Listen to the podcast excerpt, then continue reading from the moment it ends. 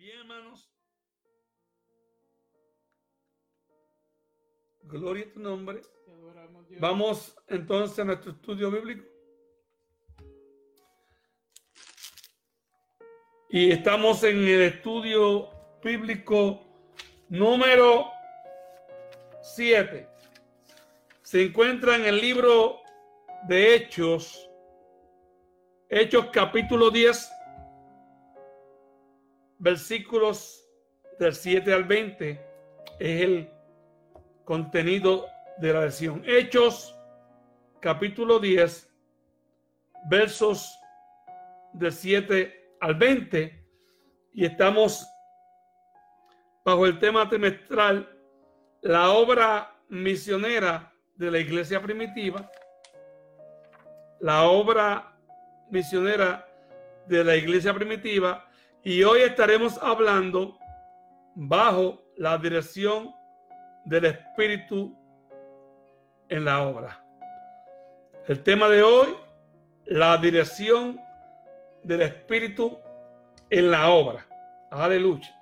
Gloria, gloria a tu nombre. La dirección del Espíritu en la obra. Estamos en el libro de Hechos, capítulo 7. Aleluya. Maravilloso Dios. Hechos capítulo 7. Y esta es la continuación prácticamente de la lección de la semana pasada. Así que eh, eh,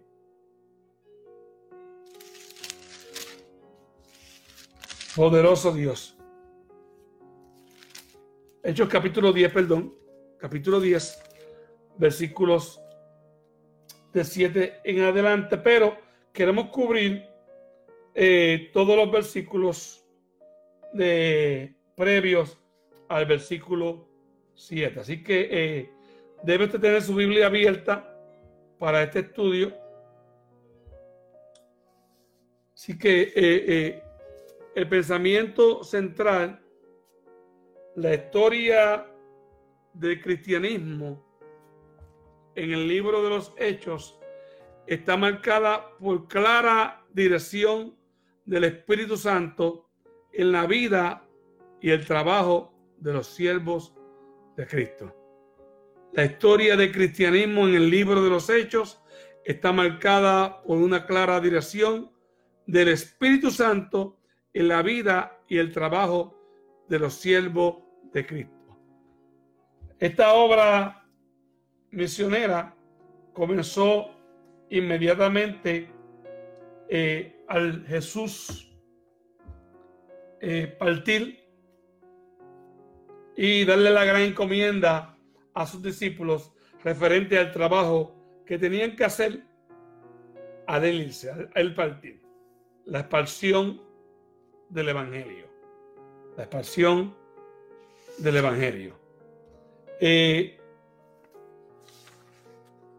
esta historia es una historia muy familiar, ya que se trata acerca de eh, Cornelio, su familia y Pedro. Así que eh, esos son los personajes en, esta, en este estudio. Y cuando nuestro trabajo en la obra del Señor no parezca lograr los resultados esperados, debemos recordar que uno es el tiempo de sembrar y otro es el tiempo de cosechar. Así que creo que estamos todavía en el tiempo de la siembra. Para ver el tiempo de la cosecha, déjame bien, estamos ahora mismo eh, literalmente en el tiempo de lo que es la primavera. Se supone que será primavera, pero todavía está cayendo nieve, está haciendo frío, pero ya estamos en primavera, desde el 21 de marzo estamos en la primavera. Y este es el tiempo donde comenzamos a, sembrar, a ver las matitas, a ver las flores, a sembrar las matitas de tomate para que más luego poderlas sacar, los pimientos, sacarlos, pero eso no es de la noche a la mañana. Todo es un proceso, un proceso de sembrar y un, un proceso de cosechar. Y la iglesia primitiva tuvo el privilegio, eh, la iglesia del primer siglo, el privilegio de ser la iglesia que originalmente pues comenzó a esparcir el evangelio en aquellas regiones, a tal manera que hasta hoy, en el año 2020, este evangelio nos llegó también a nosotros. Así que este, esta enseñanza de hoy eh, nos va a dar una luz acerca de lo que es predicar bajo la dirección del Espíritu Santo. El misionero cuando se deja dirigir por el Espíritu Santo. ¿Ven? Pues repito, las citas son Hechos capítulo 10. Así que esta lección, para ir a, esta lección tenemos que hacer un eh, fondo histórico acerca de los versículos, el contexto que precede al, versículo 7. Y está la iglesia en todo su apogeo. También está bajo la persecución. Y había un hombre llamado Cornelio. Cornelio dice la Biblia que era un centurión de la compañía llamada la italiana. Y un centurión era conocido como un oficial romano que mandaba sobre 100 hombres. Ese era Cornelio. Un centurión era un oficial romano que tenía 100 hombres a su cargo. Él no había abrazado la fe judía, pero dice la Biblia, dice la Biblia, que Cornelio era un hombre piadoso y temeroso de Dios por toda su casa, que hacía limosnas al pueblo y oraba a Dios siempre. Cuando el escritor del libro de los Hechos define a Cornelio de esta manera, está poniendo y sobresaliendo unos puntos acerca de la devoción y de la responsabilidad privada que tenía Cornelio con Dios. Cornelio era el individuo que a pesar de su rango político dentro de la política, dentro del ejército y dentro de su grupo de 100 soldados, era un hombre temeroso de Dios. No se menciona a Cornelio antes de esto. Este es el, este es el versículo donde se, el capítulo donde se menciona a Cornelio. Y en esos momentos de oración, Cornelio vio una, tuvo una visión y era como la hora novena del día. La hora novena del día, el reloj se movía de esta manera. 12 horas de día y 12 horas de noche. El día comenzaba a las 6 de la mañana.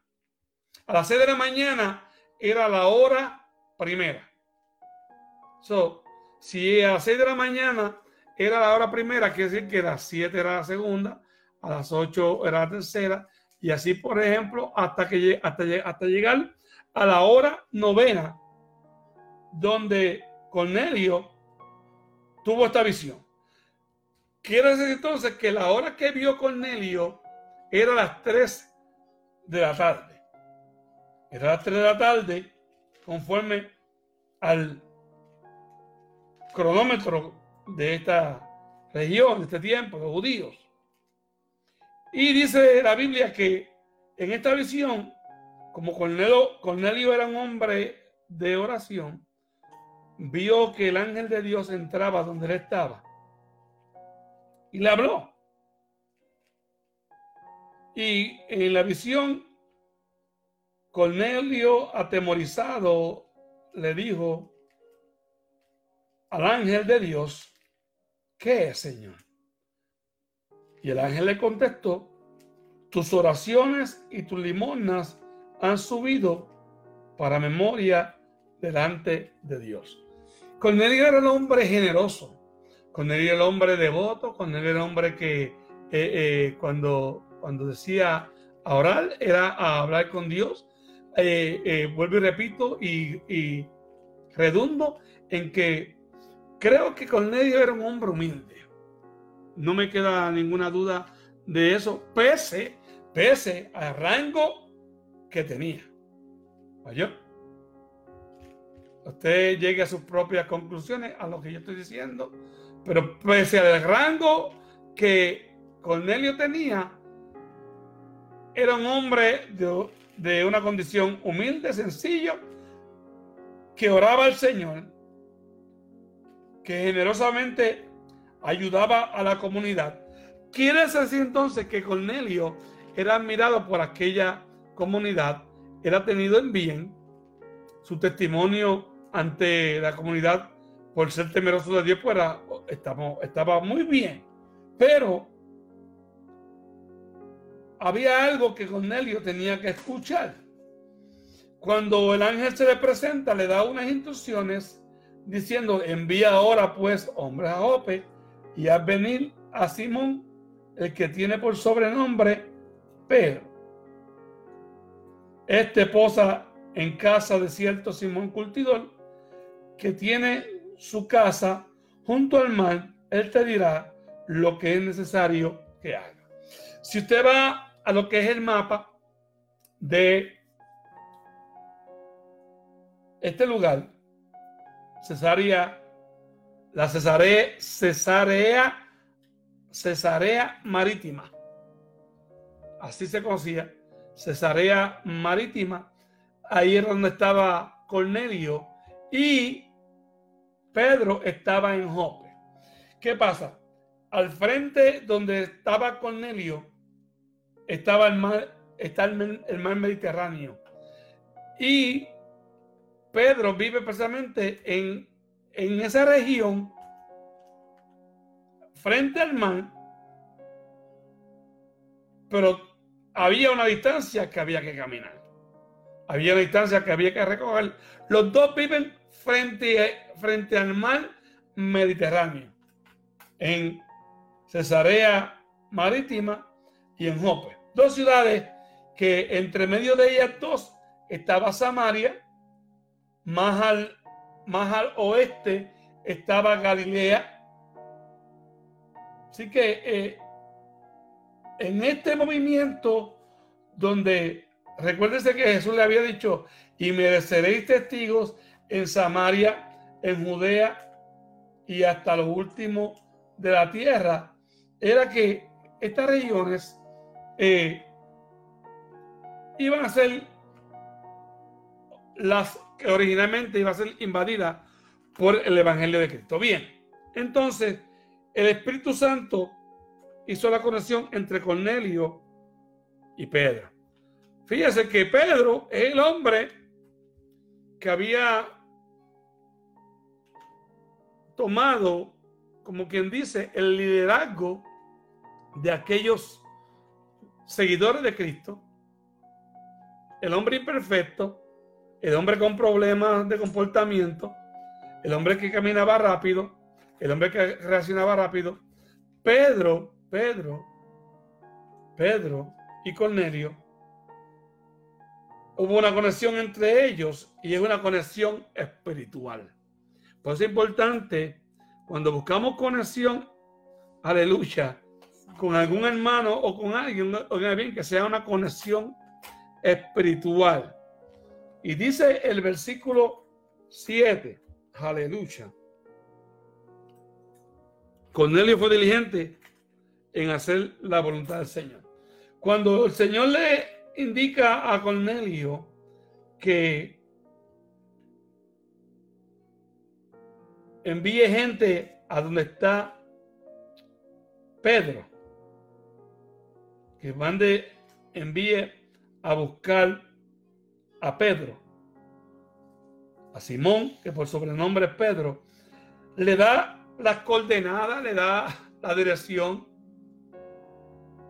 Porque en lo que es espiritual, cuando Dios guía, Dios es preciso la manera que llama o da instrucciones. Eh, eh, en las especificaciones que da Dios, ya sea en una visión, en un mensaje, no puede haber duda, no, no puede haber pero. No, es más, yo les voy a decir algo. Cuando Dios da instrucciones, no hay margen de error. No hay margen de error. No hay margen de error porque cuando se le revela el ángel a, Cornelio, le está diciendo, mira, tú no lo ves, pero yo estoy viendo. Tú no lo conoces, pero yo lo conozco. Tú no, tú no estás viendo a Simón Pedro donde está, pero yo sé que está ahí. Entonces, había algo en Pedro. Y es que eh, eh, Pedro era eh, difícil en el aspecto de la aceptación para que los gentiles tuviesen, obtuviesen y conocieran el Evangelio.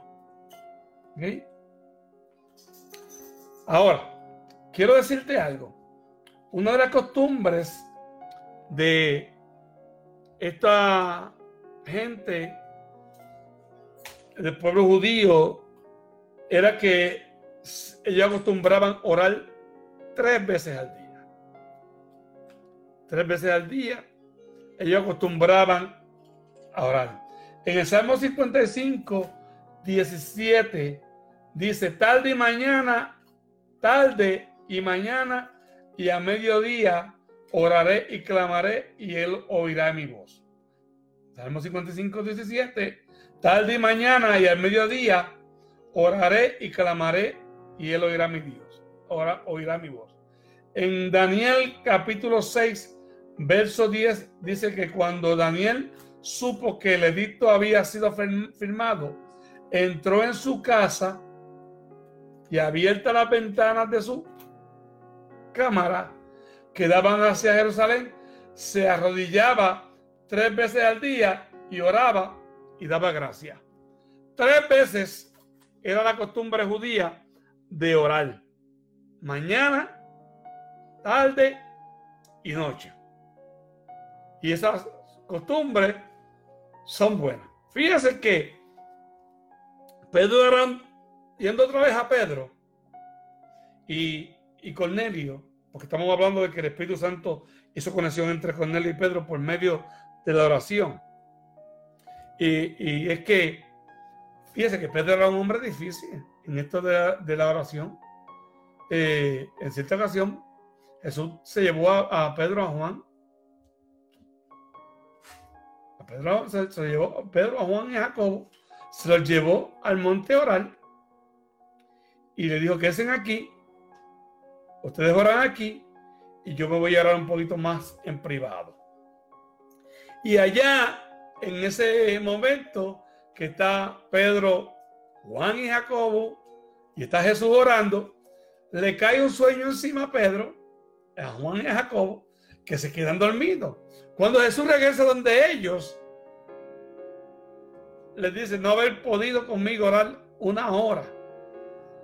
La oración para Pedro, aunque era costumbre judía, no era, no era prioritaria. Pero aquí, aquí, vemos que hay un hombre llamado Cornelio que acostumbraba a orar. Y aquí vemos entonces a un hombre llamado Pedro que le, gustaba también orar. Entonces, Cornelio es diligente en hacer la voluntad y obedecer lo que el Señor le había dicho. El pasaje de cómo Cornelio conoció al Señor ya lo ya ah, ah, ah, lo vamos a hablar en este capítulo porque eh, habla acerca de ese conocimiento. Oraba a Dios pero tenía que conocer al Señor. Y había alguien tenía que predicarle a Cornelio el evangelio de Cristo, el evangelio que transforma, el evangelio que cambia. Dios pues envió a su ángel y quiero decirle en una nota del libro dice aquí que debemos saber que Dios cuenta con nosotros para llevar el Evangelio a las almas que están sin salvación. Por, tanto, nuestra disposición a ir es de suma importancia. Algo te llamó Dios. Entonces, eh, en este versículo 7,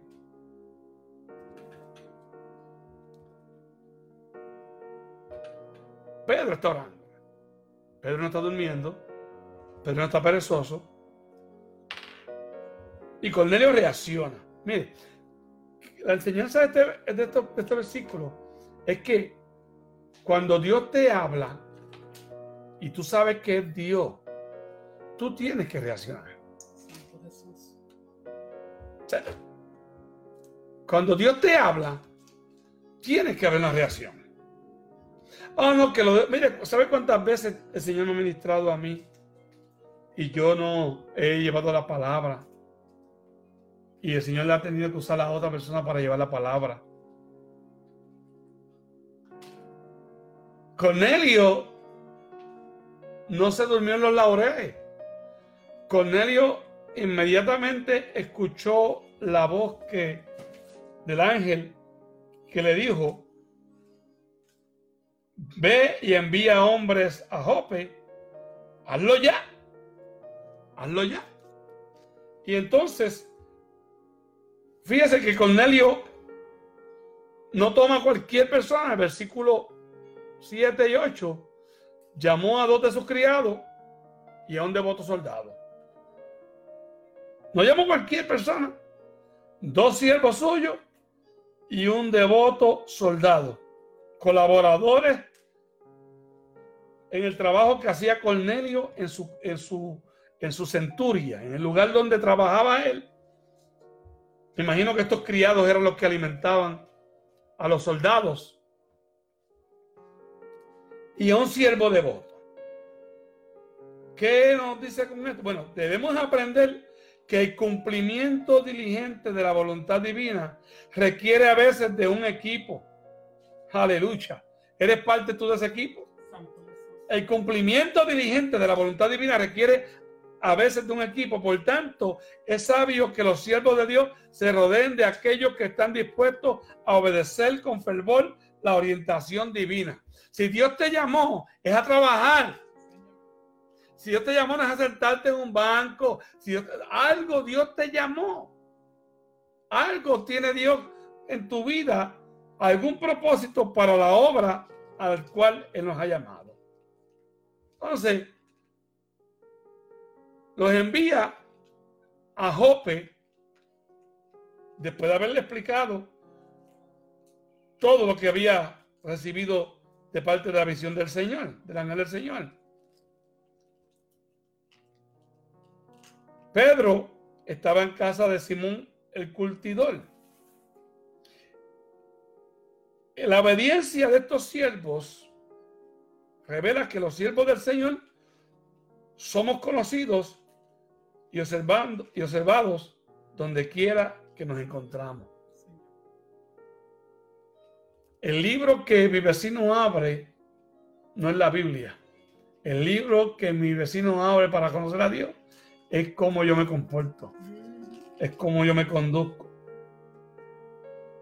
Y cuando obedecemos la voz del Espíritu en la obra misionera, nuestro camino es preciso. Es certero. ¿Sí? Entonces, los versículos de 9 al 10 nos hablan de la oración. Es un buen espacio para ser dirigidos por el Señor. La oración es un buen espacio para ser dirigidos por el Señor. Bueno, ¿qué dice los versículos 9 y 10? Léalo conmigo. dice, al día siguiente, mientras ellos iban por el camino y se acercaban a la ciudad, Pedro subió a la azotea para A todo esto Pedro todavía no sabe nada.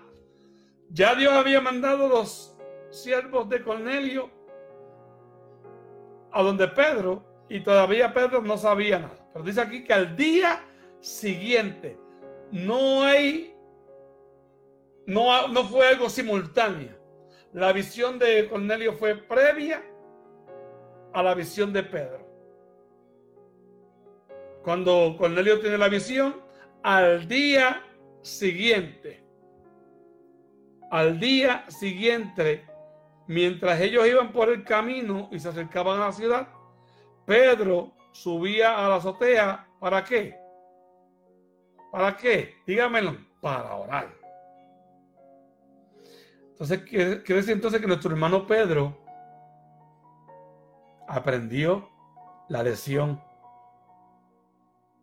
Y dice que cuando se subió para orar, era la hora sexta, la hora del mediodía, la hora con la cual usted se identifica.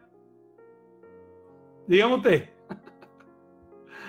cuando usted le da hambre, al mediodía usted dice usted tiene que comer. ¿Verdad que sí? La hora del mediodía, la gente dice que la comida más importante es el desayuno. Pues mire, yo le voy a decir algo. Cuando estoy en mi trabajo, esa hora de mediodía, eh, cuando llega, llega y llega duro, te ataca duro. A todo esto no sabemos los elementos de temperatura que había en este lugar en Jope. Si yo hago mi conjetura y digo que estaba pasando en Jope, puedo decirle a ustedes que era un lugar caliente. ¿Por qué? Porque al frente, al frente se encontraba precisamente el mar Mediterráneo. Normalmente, en los lugares frente al mar, en los lugares frente al mar, es un lugar donde la temperatura de día, de día, en estos lugares de Oriente, de día la temperatura es caliente. Y los que están en Puerto Rico saben lo que es la temperatura caliente. Y los que estamos aquí en Rochester, estas áreas del norte del país, sabemos lo que es caliente, pero todavía no sentimos esa, esas caricias, esa brisa. Que es entonces que hacía calor. ¿Ok? Estamos hablando, la oración es un buen espacio para ser dirigido por el Señor. Dice que tuvo hambre porque era la hora sexta, cerca de la hora del almuerzo. Y tuvo hambre y quiso comer. Pero mientras le preparaban algo, le sobrevino un estasis. Cuando sobreviene este estasis, si dice que tuvo una gran hambre, usted se identifica conmigo. Usted sabe lo que es tener una gran hambre. Usted sabe que cuando uno tiene hambre, hay gente que no le huele ni las azucenas. Hay gente que cambian de carácter, hay gente que se, se irritan, hay gente que cuando, cuando llega ese momento que tienen mucha hambre, eh, se sienten desmayar. Eh, Pedro dice aquí que precisamente tuvo hambre y entre esa gran hambre, mientras le preparaban comida, tuvo un estasis. Un estasis. Algunas veces Dios nos llama a periodos de ayuno y él mismo nos fortalece para lograrlo. Pero a Pedro le produjo deseos de comer, aleluya, para producirle interés por la visión que Dios le mostraría. Mire, el, propósito, Dios, es que Dios es tremendo. Pedro tiene hambre y quiere comer. Y la gente le está preparando. Y en este momento le viene un éxtasis. Entonces, en este éxtasis que le vino en este momento de oración, que oiga bien, la oración, dice este libro, que es el común denominador entre Cornelio y Pedro para que ambos fueran orientados en aquella importante conexión para salvación. La oración era la conexión, era el común denominador. Si tú tienes, si, tú quieres, si tú quieres algo del Señor, ora. No, no diga oren por mí. Si tú tienes una relación con, con tu Dios, con mi Dios, yo creo que lo más, apropiado es orar. Es fácil pedir oración. Pero más, más, más, fuerte es cuando ese común denominador de la oración está en el que pide y en el que ora. Así que el Espíritu Santo entonces muestra a Pedro el programa misionero de Dios. Es aquí donde entonces eh, eh, Pedro, dice el versículo 10, 11, que vio el cielo abierto y que descendía algo semejante a un gran lienzo que atado de las cuatro puntas era bajado a la tierra. Un gran lienzo. Eh, estuve buscando la que cómo podría haber sido esto. Si dice que era un gran lienzo, quiere decir entonces que tengo la impresión de que era una, una sábana o un manto grande, grande, donde se podían acomodar animales. No podía ser algo pequeño, porque la visión que iba a ver Pedro era una visión amplia. Y a veces Dios tiene una visión amplia para nosotros, pero lo que estamos viendo son cosas pequeñas. Aleluya. Fíjate que dice el escrito textual que él vio el cielo abierto y que descendía algo semejante a un gran lienzo, a una sábana gigante que era atado de las cuatro puntas, era bajado a la tierra. Entonces, en este lienzo habían animales. ¿Qué tipo de animales? De cuatro patas, de cuatro patas, obviamente, cuadrúpedos, reptiles y aves del cielo. Ok. Si usted va conmigo a, a Levítico capítulo 11, no podemos leer todo el capítulo, pero en el capítulo 11 de Levítico menciona precisamente las comidas permitidas y prohibidas para que los hijos de Israel pudieran comer o desechar. ¿Oyó? Si usted va al libro de Levítico capítulo 11, no se vayan, no se vayan o sea, si se va para la cocina, regrese yo. Ya usted sabe dónde está la cocina. ¿Ok? Así que no se vaya, no se vaya muy lejos. Dice aquí en el Levítico capítulo 11. Estos son los animales que comeréis de entre todos los animales que hay sobre la tierra. De entre los animales, todo el que tiene pezuña hendida y que rumía, este comeréis. Pero de los que rumían o que tienen pezuña, no comeréis. Esto es, háganme bien, esto es lo que no se podían comer. El camello, porque rumía, pero no tiene pezuña hendida. El conejo, porque, porque rumía, pero no tiene pezuña la liebre, porque rumia, pero no tiene pezuña. Y aquí viene uno duro, uno duro, ¿están conmigo? Levítico 11, 11.7. ¿Alguien lo tiene? 11.7. Se, se, se me van a poner triste algunos. Dice aquí a los judíos, también el cerdo, porque tiene pezuñas y es pezuña hendida, pero no rumia. Lo tendréis por el mundo. De la carne de ellos no comeréis ni la tocaréis. Su cuerpo muerto lo tendréis por inmundo.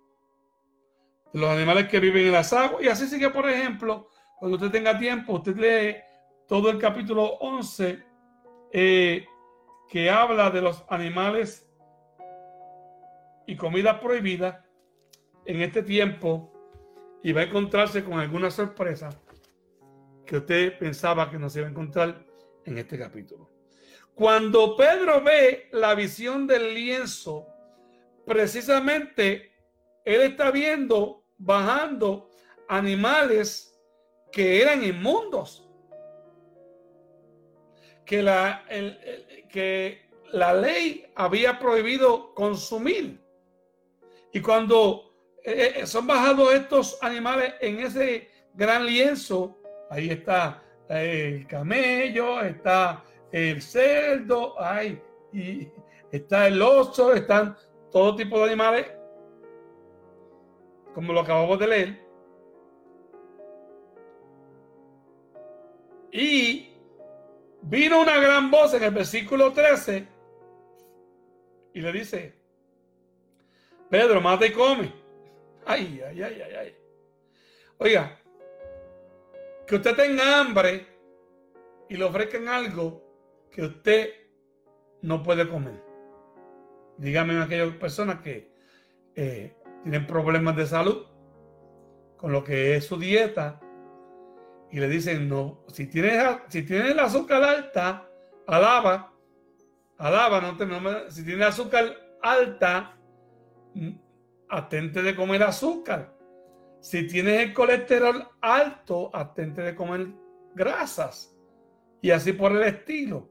A Pedro se le está diciendo que comiera de aquellos animales que precisamente en la ley, en Levítico 11, se le había prohibido comer.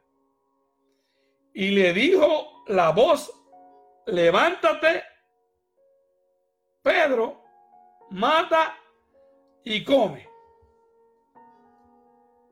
¿Por qué todo estos eventos de Pedro en, en este éxtasis, este momento de hambre, porque precisamente la mentalidad de los judíos cristianos que se habían convertido al evangelio en este tiempo, ellos estaban convencidos de que el único pueblo, la única nación, la única raza que tenía derecho a saber del Mesías eran los judíos. Eran los judíos. Ningún gentil, y el gentil es el que no es judío, ningún gentil tenía entonces derecho a escuchar el mensaje de la salvación. Y esa era la mentalidad de Pedro. O sea, Pedro decía, esto es para nosotros. Este evangelio es para nosotros. Y fíjese que la permisión de Dios permite que vayan a la costa. O sea, Pedro va a que es la costa del mar Mediterráneo, está en la costa del mar Mediterráneo, y, y, y Cornelio, que está en Cesarea, que también está en la costa del mar Mediterráneo, que es una línea eh, eh, ahí mismo, es como decir la playa de Dorado a la playa de Vegalta, eso es lo más que me familiarizo. Eh, si, si comienzas desde Dorado, la playa, sigue caminando, vas a llegar a la playa de, Vega, de Vegalta o viceversa. Si caminas por todo ese lugar, y en ese lugar te va a encontrar allí a Pedro, a Pedro. Le da hambre, ve esta visión animales inmundos que él no podía comer. Aleluya. Entonces, Fíjese que mirar al cielo a través de la fe, como el lugar desde el cual recibimos dirección clara para nuestro trabajo en la viña del Señor. Para los siervos del Señor debemos mirar a dónde? Al cielo a través de la fe. El espiritual busca las cosas de arriba. Sí. El espiritual busca las cosas de arriba, no importa la circunstancia. No importa la situación, el espiritual siempre, aunque no haya, siempre va a estar mirando arriba. Ahora, versículo 12. Aleluya. Todos estos animales quedan prohibidos. Pedro reacciona de una manera fuerte. Fuerte. Nunca nunca, oiga bien, debemos caer en una actitud separatista en la iglesia del Señor. Y aquí quiero hablar claro, porque esto es un punto muy delicado. ¿Ok? Y vuelvo a leer. Nunca debemos caer en una actitud separatista en la iglesia del Señor. ¿Por qué? Digo esto y hago la aclaración. Porque está ahora aunque todos son incluidos, está lo que es la doctrina de la inclusión. Quiero aclarar, y, esta es mi, mi pensar, la manera de que yo lo veo. La doctrina de la inclusión es que todos pueden ser parte de la iglesia. Y una cosa es ser parte de la congregación y otra cosa es ser parte de la iglesia. Y cuando digo aquí la inclusión es que eh, la doctrina de, de inclusión es que la persona que vive una vida inmoralmente desagradable al Señor, una persona que vive inmoralmente desagradable ante el Señor, eso es la doctrina de la inclusión. Por ejemplo, un homosexual tiene su pareja homosexual o lesbiana y la doctrina de la inclusión te dice a ti y te enseña que ambos pueden ser parte activa de la iglesia.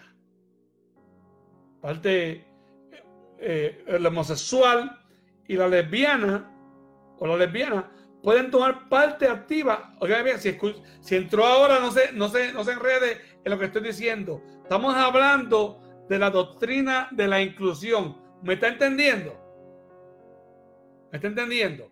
La doctrina de inclusión te está diciendo, enseña que eh, personas que viven con una vida inmoral y la Biblia habla acerca del homosexualismo y del lesbianismo.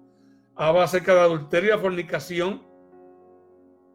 Y la doctrina de la inclusión te dice que esta, no estamos hablando de qué te puedes poner, no, no, no, no, estamos hablando de los puntos dogmáticos. Estamos hablando de un punto de vista moral.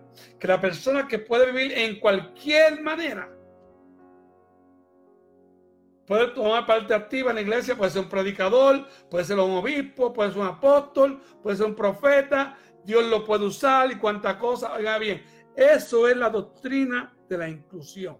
Ahora, en esta parte que estamos hablando acerca de Pedro, en el capítulo 10, versículo eh, del 1 en adelante, y ahora enfocando en el versículo 12, cuando el manto babilónico es bajado y la visión Pedro la ve, Pedro llama a aquellos, eh, eh, el, el, ángel dice, mata y come, porque Pedro había sido enseñado por la ley de que estos animales eran inmundos. Entonces, el, el, punto del escritor del libro, nunca debemos caer en una actitud separatista en la iglesia del Señor. La iglesia del Señor no se puede fragmentar. ¿Me lo escuchó usted bien?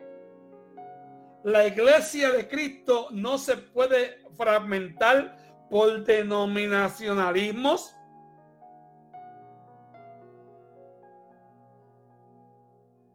Aquí me perdí los amigos, se me fueron. Santo Dios. Sí, la iglesia de Cristo no se puede fragmentar por, por divisiones denominacionalistas. Porque yo tengo amigos, hermanos en la fe, que van a diferentes congregaciones y son parte de la iglesia de Cristo que yo soy parte. ¿Me está entendiendo?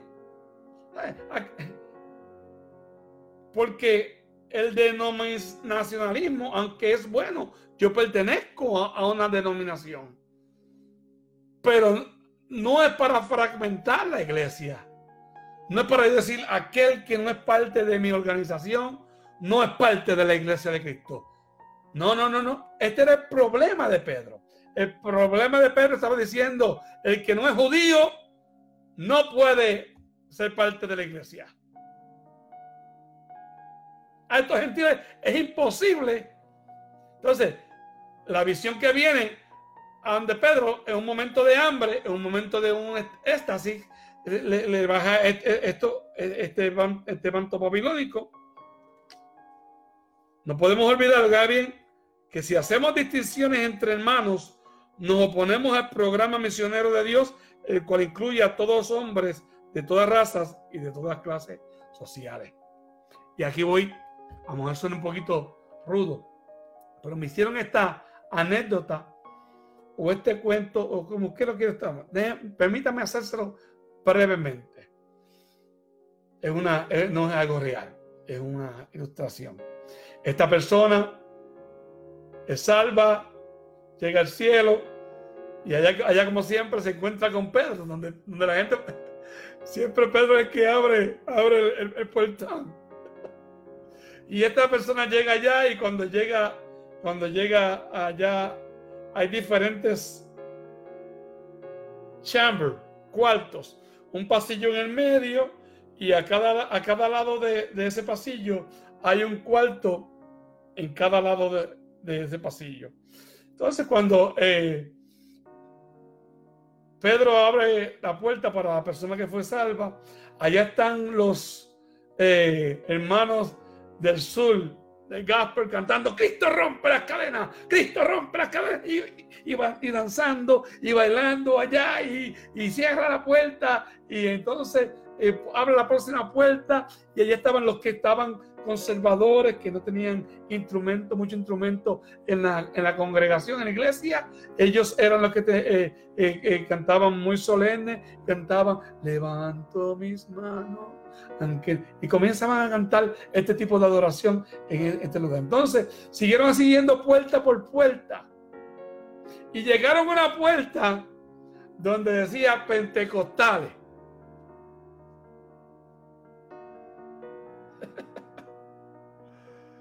Y cuando el hombre que se salvó, había sido salvo, entra, quiere entrar a esa puerta, pero dice, no, no abre esa puerta el hombre que había sido salvo le dice, ¿por qué no puedo abrir esa puerta? Porque ahí están los pentecostales y ellos piensan que son los únicos que están acá arriba.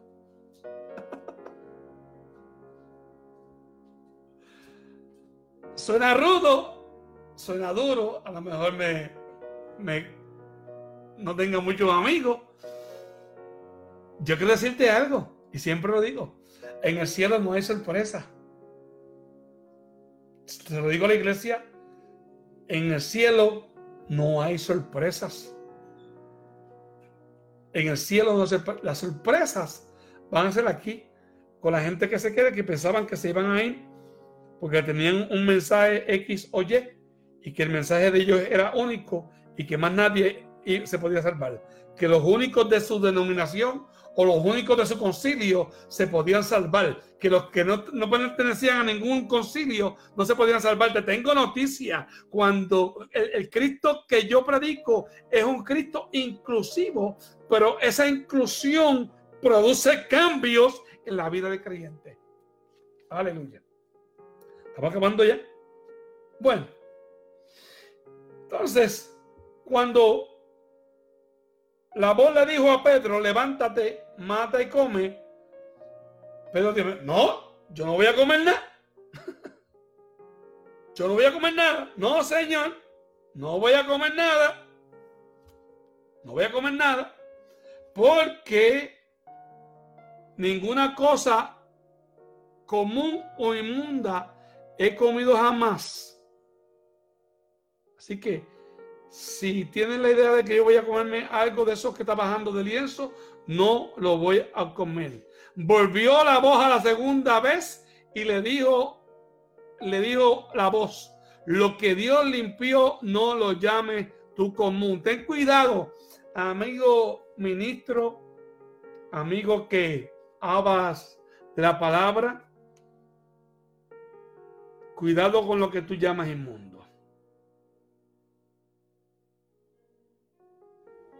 No, y no piense que Pastor Morales, no, no, no, yo, yo sé lo que yo he creído.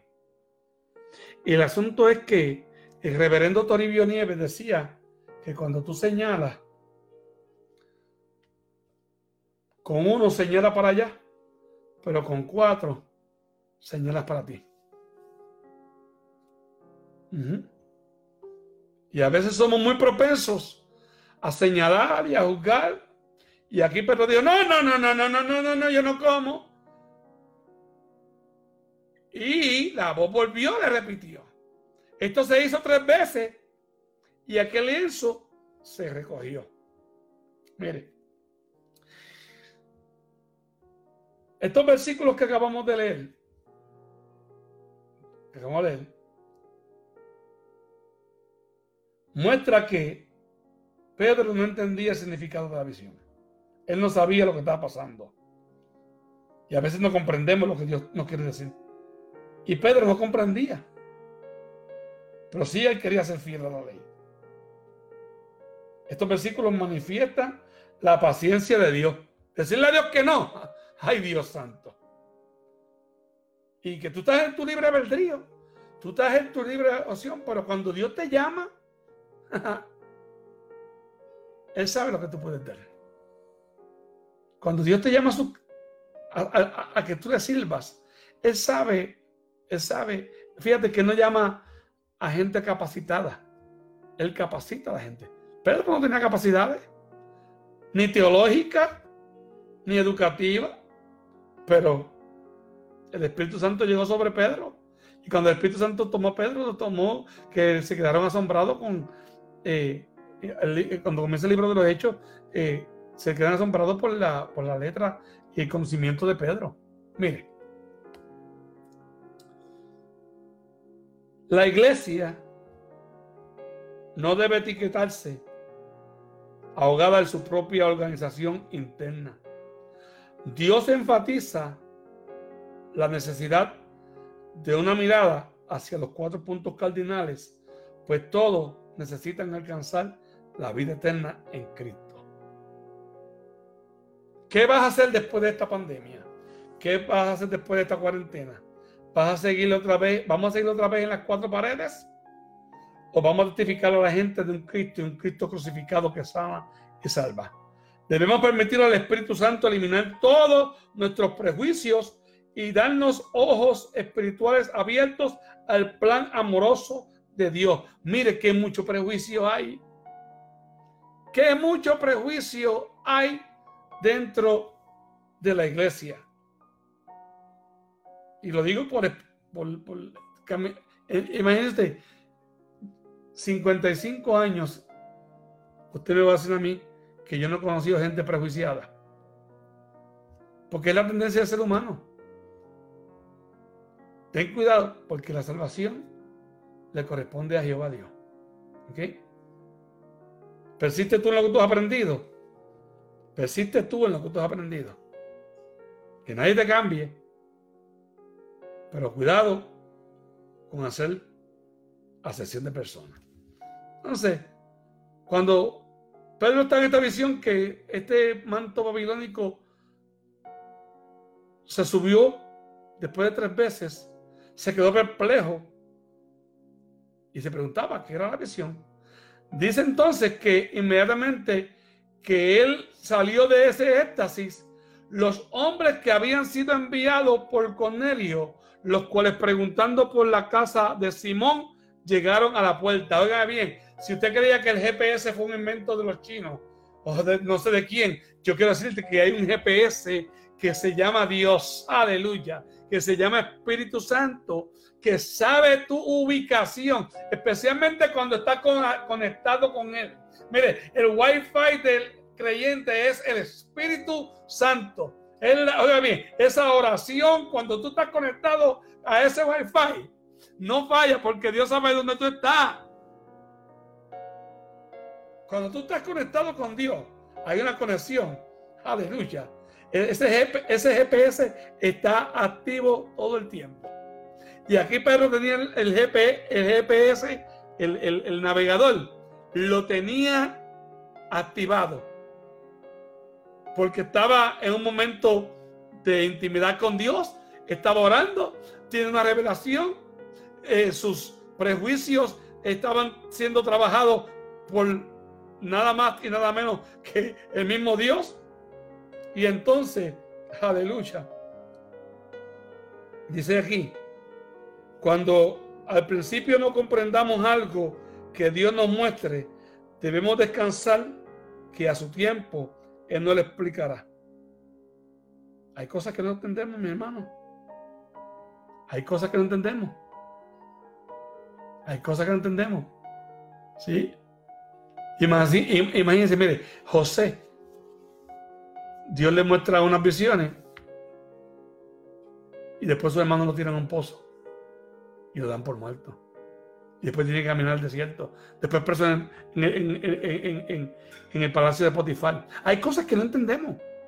Es posible que esta situación que estamos pasando ahora, muchos no lo entienden. Pero yo te voy a decir algo. Métete en tu recámara secreta. No lo hagas en público. Métete en tu recámara secreta. Y yo te aseguro que va a tener contestación. Por no saber interpretar la voz de Dios, muchos han hecho juicios apresurados sobre los misterios divinos que no entienden. ¿Ok? Entonces, el versículo 17, he aquí que hombres habían sido enviados por Cornelio los cuales preguntando por casa de Simón llegaron a la puerta y llamaron y preguntando, preguntaron si moraba allí un Simón que tenía por sobrenombre Pedro. Y mientras Pedro pensaba en la visión, le dijo el Espíritu, he aquí tres hombres te buscan. Aleluya. Le dijo el Espíritu le dijo el Espíritu. Fíjese que Pedro había sido el, hombre que había predicado allá cuando se derramó el, aquel fuego y aquella llama y aquel avivamiento. Y aquí vemos a Pedro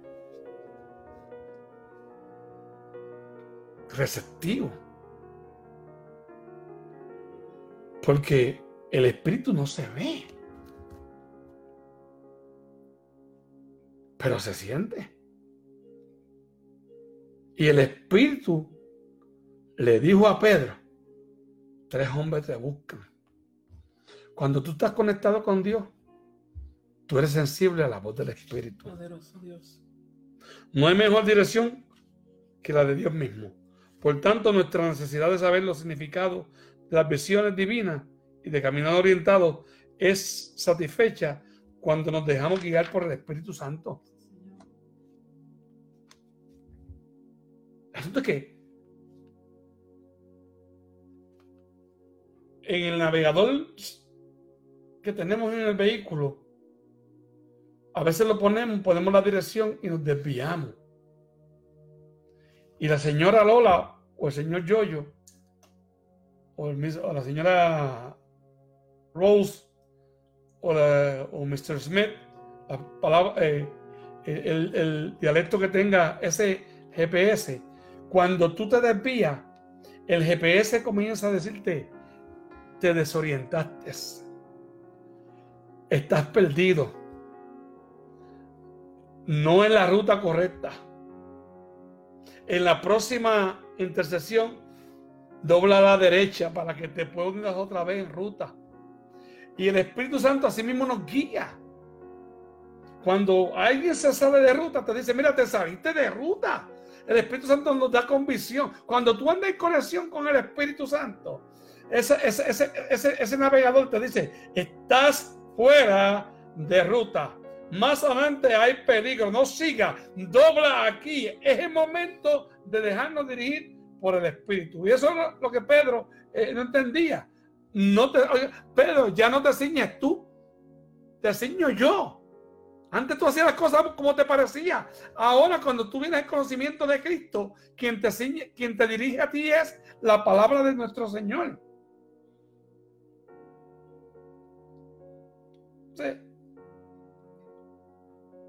El pensamiento de los siervos de Dios debe ser, estar enfocado en aquello que para Dios es prioridad. Esta lección debe hacer ver la necesidad de siervos vigilantes e interesados en lo mismo que deleita el corazón de Dios. La predicación del Evangelio es prioridad divina y debe ser también la preferencia de los ministros de la palabra. Este pasaje demuestra la personalidad del Espíritu Santo. El Espíritu Santo no es una fuerza activa. ¿Oyó? El Espíritu Santo no es una fuerza activa. El Espíritu Santo es una persona. Aleluya. Con voluntad, con sentimientos y con la capacidad de dirigir a los siervos de Cristo en su trabajo de reino. Es una, oiga bien, es una persona que te dirige, te toma y te lleva por donde te tienes que llevar. El Espíritu Santo te orienta a ti lo que tienes que decir. El Espíritu Santo te redalguye cuando haces algo que es incorrecto. Mire, no somos perfectos. El que, el que sea perfecto, pues mire, está, está en, en una programación, en un estudio que no es correcto. No, no, no, no. No hay persona perfecta. Quien nos perfecciona a nosotros es Cristo y su Espíritu. Y cuando tú tienes el Espíritu Santo dentro de ti, que mora en ti, te redarguye. Fíjate que antes se pecaba y yo siempre lo digo a la iglesia, doy orientación. Recuerda cuando te se te salían esas palabras feas y ahora, y, ahora dice una palabra que no, no es nada significativo. Y dice, ay, ay, Señor, perdón. O cuando vas a meterte en un lugar que se supone que no te metas, o que no vayas, o que vas a tomar una decisión que se supone que no tomes y tú sientes el Espíritu Santo porque el Espíritu Santo no es una fuerza, es una persona con la capacidad, con la voluntad, con sentimiento y con la capacidad de dirigir a los hombres de Dios. Así que la iglesia primitiva estaba dirigida por el Espíritu Santo.